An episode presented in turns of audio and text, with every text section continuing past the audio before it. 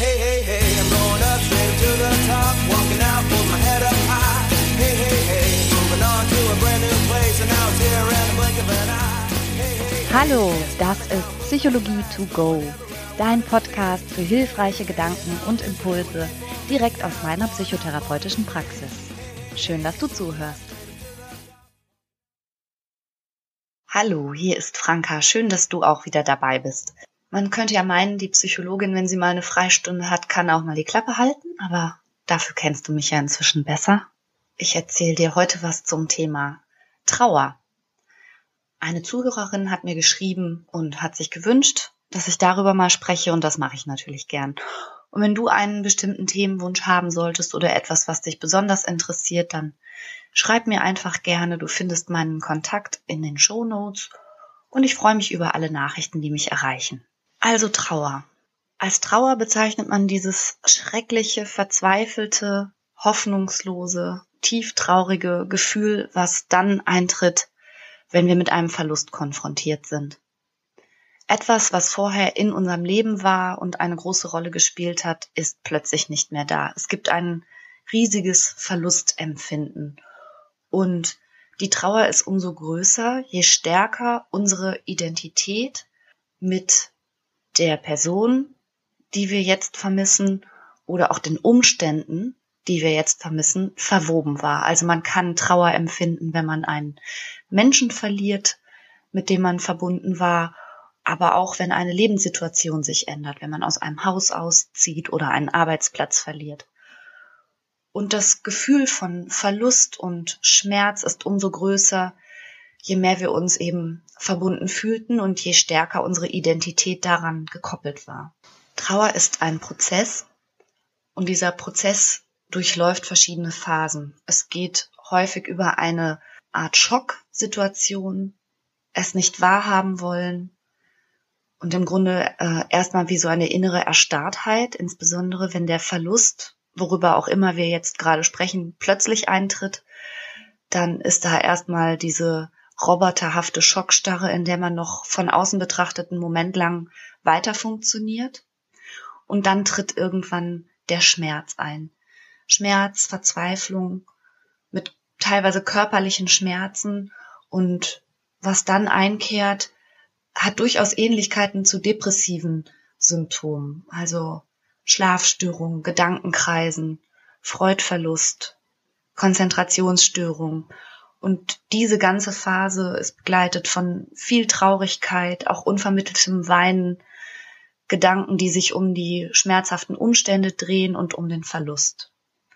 Und ganz allmählich kommt dann die Phase der Neuorientierung, wo erstmals auch wieder nach vorne gerichtete Gedanken möglich sind und Gedanken an, äh, an ein Weitermachen in den neuen Umständen. Und irgendwann tritt dann eine Phase ein, die man dann als neues Gleichgewicht bezeichnen kann, wo man dann über diesen Verlust weitgehend hinweg ist. Dieser Ablauf durch diese Phasen von nicht wahrhaben wollen über den Schmerz bis hin zum neuen Gleichgewicht. Die sind ganz hoch individuell. Da gibt es auch kein richtig und kein falsch und auch keine statistischen Werte, an denen man erkennen könnte, was noch normal ist und was nicht normal ist. Das kann Wochen dauern und es kann auch Jahre dauern, je nachdem, um was getrauert wird, um wen, wie eng die Verbindung war und auch natürlich je nach Persönlichkeit dessen, der trauert. Ich möchte mich vor allen Dingen auf die akute Phase von Trauer beziehen, auf den Schmerz und auf die Verzweiflung und was man da tun kann. Trauer und Schmerz können so groß werden, dass zunächst mal ein Weiterfunktionieren im Alltag schier unmöglich erscheint. Ich hatte ja schon gesagt, wie die Symptome in aller Ähnlichkeit auch zur Depression sich dann darstellen. Also man muss ganz viel weinen, man kann keine Freude mehr empfinden, man ist gedanklich total fixiert auf die Umstände des Verlusts und auch der Körper fühlt sich schlecht an, mit Schmerzen, mit Schlafstörungen. Und was man tun kann, ist, dass man erstmal ganz kleinschrittig versucht, so ein Mindestmaß aufrecht zu erhalten, ein Mindestmaß an Hygiene, ein Mindestmaß an Ernährung und wenn dir das ganz schwer fällt in der tiefen Trauer, dann schau, ob du Leute hinzuziehen kannst, die dich dabei unterstützen. Denn es ist so, dass wenn man sich so schlecht fühlt, ähm, man schon die Tendenz hat, auch auf eher nicht so günstige Strategien zurückzugreifen, sich mit Alkohol oder Tabletten zu betäuben, was jetzt unter uns vielleicht für einen gewissen Zeitraum sogar irgendwie legitim sein mag, wenn es dich erleichtert, aber natürlich nicht in dem Ausmaß, dass es dann gesundheitsgefährdend wiederum werden würde. Aber besser ist es sicherlich, du suchst dir Hilfe und du schaust, wer dich unterstützen kann und der, wer dir dabei helfen kann, deinen Alltag weiter aufrecht zu erhalten. Der Zustand ist unglaublich schmerzhaft und man kann sich das so vorstellen, dass tatsächlich auch im Gehirn etwas passieren muss, was mit Neuorientierung zu tun hat und das ist, kostet einfach alles Kraft. Ein Verlust ist so, als wäre der Weg, den man vorher vor sich gesehen hat, plötzlich wie verschüttet oder ein Plan, eine Zukunftsvision, die man hatte, ist plötzlich weg, da ist gar nichts mehr. Man kann die nächsten Schritte nicht mehr sehen, man weiß nicht mehr, wo es weitergeht.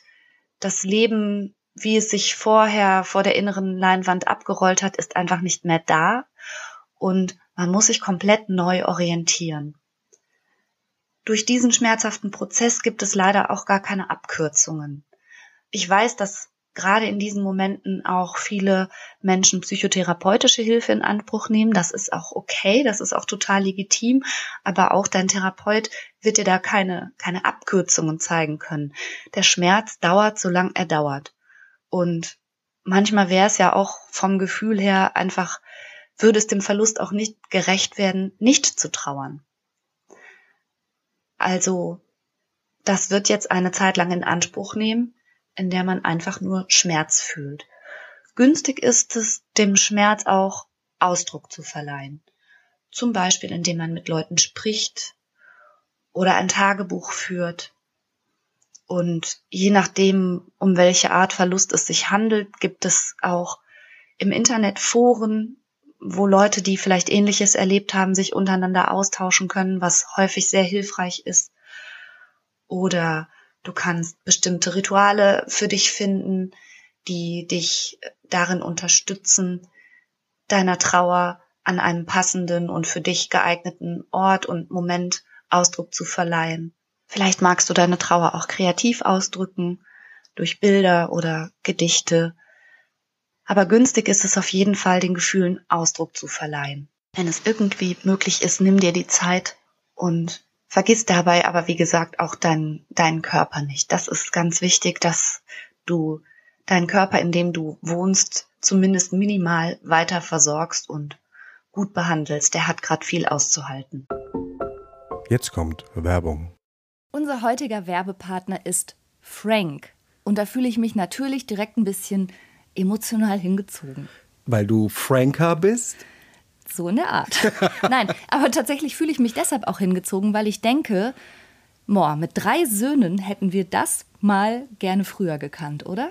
Du meinst einen so günstigen Mobilfunktarif in so einem guten Netz? Genau. Also wenn die ihre Podcasts auf doppelter Geschwindigkeit durchhören und dabei gleichzeitig durch alle Apps hopsen, da geht ja schon mal so ein bisschen Datenvolumen drauf. Auf jeden Fall. Wenn dann noch ein bisschen Streaming dazu kommt, dann ist ruckzuck der Monat zu Ende. Ja.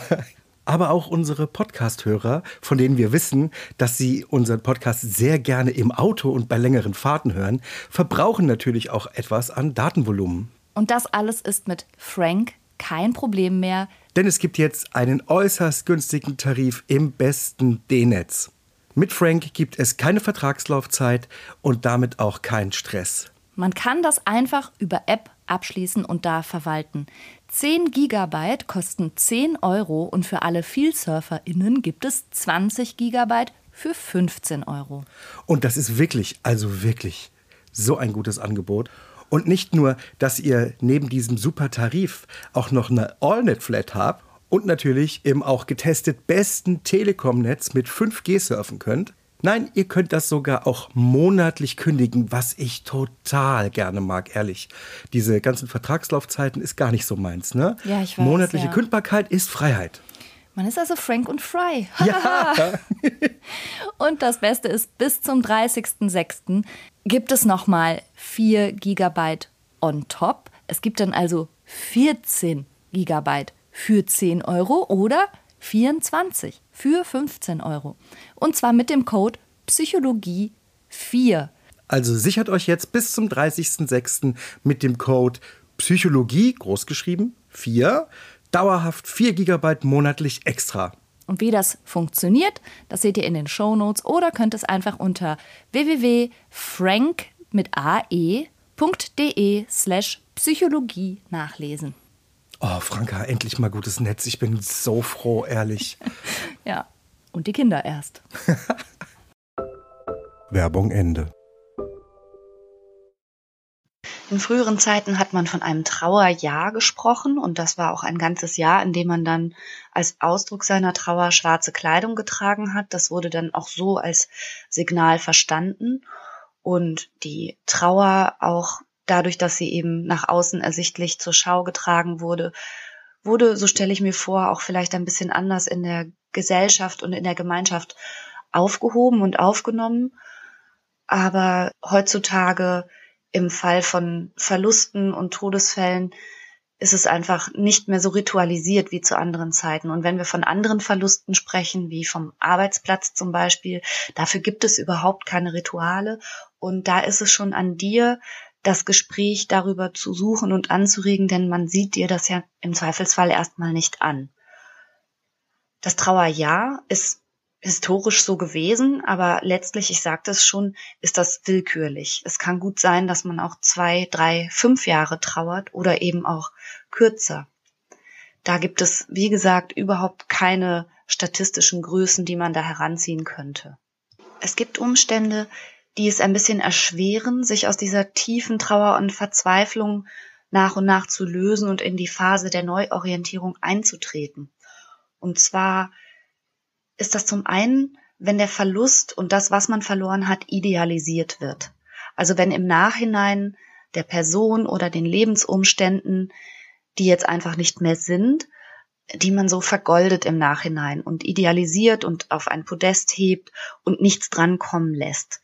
Das erschwert tatsächlich die Ablösung.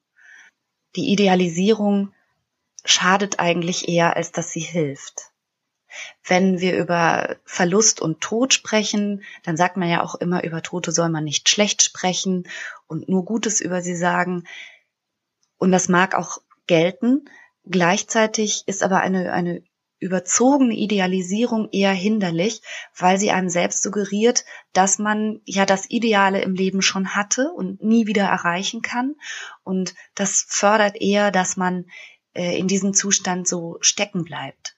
Also solltest du da irgendwie drin festhängen, überleg nochmal, ob die Idealisierung tatsächlich den Tatsachen entspricht. Und ein weiterer Faktor, der dazu führt, dass Menschen aus der Phase der Trauer schwieriger wieder herauskommen, ist, wenn sie bestimmte Entwicklungsaufgaben, nenne ich es jetzt mal, nicht selber vollzogen haben, sondern wenn es um eine Person geht, sehr stark von dieser abhängig waren und alles mit dieser Person zusammen gemacht haben und auch vielleicht bestimmte Lebensbereiche komplett ausgelagert hatten. Mm, du kennst es vielleicht von, von sehr langjährig verheirateten Paaren zum Beispiel, wo das dann schon so ganz lebenspraktisch damit losgeht, dass der verwitwete Mensch noch nie alleine am Sparkassenautomaten war zum Beispiel. Das sind jetzt nur so die ganz lebenspraktischen Sachen, aber eben auch sonst sehr, sehr vieles dem Partner überlassen hat und auch bestimmte Entwicklungsschritte wie mal allein sein können und auch eigene Interessen zu entwickeln, ein, eine autarke Persönlichkeit zu sein, im Grunde versäumt hat, ein bisschen zu entwickeln. Das sind ebenfalls Menschen, denen es dann ganz schwer fällt, aus der Trauerphase wieder herauszukommen, weil sie gleichzeitig vor der Herausforderung stehen, äh, ihre eigene Identität erstmal zu formen und zu entwickeln. Und das fällt vielen Leuten wahnsinnig schwer. Und ein dritter Aspekt, der uns ein bisschen in der Trauer gefangen hält, ist, dass wir Menschen unvollendete Geschichten nicht mögen. Und je plötzlicher ein Verlust über dich hereingebrochen ist, desto größer ist die Wahrscheinlichkeit, dass da Dinge nicht erledigt waren und dass Dinge nicht gesagt wurden und dass die gemeinsame Geschichte vielleicht kein gutes Ende gefunden hat, sondern mittendrin abgebrochen ist. Und das ist etwas, was tatsächlich auch hirnphysiologisch belegt ist, dass wir solche unvollendeten Geschichten einfach nicht mögen und unser Gehirn immer wieder dahin geht und es beendet haben möchte. Also wir alle suchen nach dem großen schwarzen Haken hinter, hinter Geschichten und mögen nicht Situationen, die in der Luft hängen. Und hierfür eignen sich vielleicht auch nochmal, wie ich schon sagte, Rituale, Briefe zu schreiben, ähm, wo alle Dinge drinstehen, die nochmal gesagt werden mussten oder dem Ganzen einen kreativen Ausdruck verleihen und zumindest in seinem Kopf ein, ein Ende zu schaffen. Es ist ganz wichtig, auf irgendeine Art und Weise seinen Frieden mit dem Verlust zu machen und auch mit dem Ende, wie es nun mal gewesen ist. Und vielleicht findest du eine Möglichkeit, Dinge, die noch nicht vollendet wurden, doch irgendwie zu einem Abschluss zu bringen. Und auch da hilft ganz viel das Gespräch mit lieben Menschen oder auch, falls du christlich bist in deiner Gemeinde, also irgendetwas, was dir dabei hilft, dem Ganzen in deinem Kopf und in deinem Herzen einen guten Abschluss zu geben. Man kann Trauer verstehen wie einen Heilungsprozess. Also der Verlust ist wie eine tiefe Wunde und die braucht einfach auch ihre Zeit, bis sie langsam von innen her zugewachsen ist. Und ein bisschen so kann man den Trauerprozess ebenfalls verstehen. Und was auch ähnlich ist, so wie bei einer tiefen Wunde auch eine Narbe bleibt, so wird auch die Trauer um einen Verlust nie ganz aus dem Leben verschwinden. Es bleibt etwas zurück und selbst wenn man sich irgendwann neu orientieren konnte und ein eigenes Leben wieder aufgenommen hat und auch wieder ein bisschen optimistischer in die Zukunft schaut, dann ist es doch so, dass es immer mal wieder Momente und Phasen gibt und Anlässe, wo man zurückschaut und sowas empfindet wie Wehmut oder auch Nostalgie. Aber vielleicht kommt man irgendwann an den Punkt, wo es nicht mehr nur Traurigkeit ist über den Verlust, sondern vielleicht sogar Dankbarkeit über das, was man da hatte. Es gibt sogar eine Übung, äh, in der Psychotherapie nutzt man die manchmal. Die nennt sich Verlust als Ratgeber. Und da kann man mal schauen, wenn man schon mit einem Verlust konfrontiert ist und dadurch sich auch der Endlichkeit aller Dinge bewusst wird, dass man es nutzt, um sich darüber klar zu werden, was einem selber eigentlich wichtig ist und ob das im Leben auch ausreichend vorkommt, ob man dem mehr Raum geben sollte und im Grunde ein erfüllteres Leben dadurch führen kann und schafft dem Leben eine neue Wendung zu geben, genau weil man den Verlust erlitten hat. Trauer ist ein vernichtendes Gefühl und eines der schlimmsten Gefühle. Alle Menschen tun viel, um Trauer zu vermeiden und doch gibt es kein einziges Menschenleben, in dem Trauer nicht vorkommt.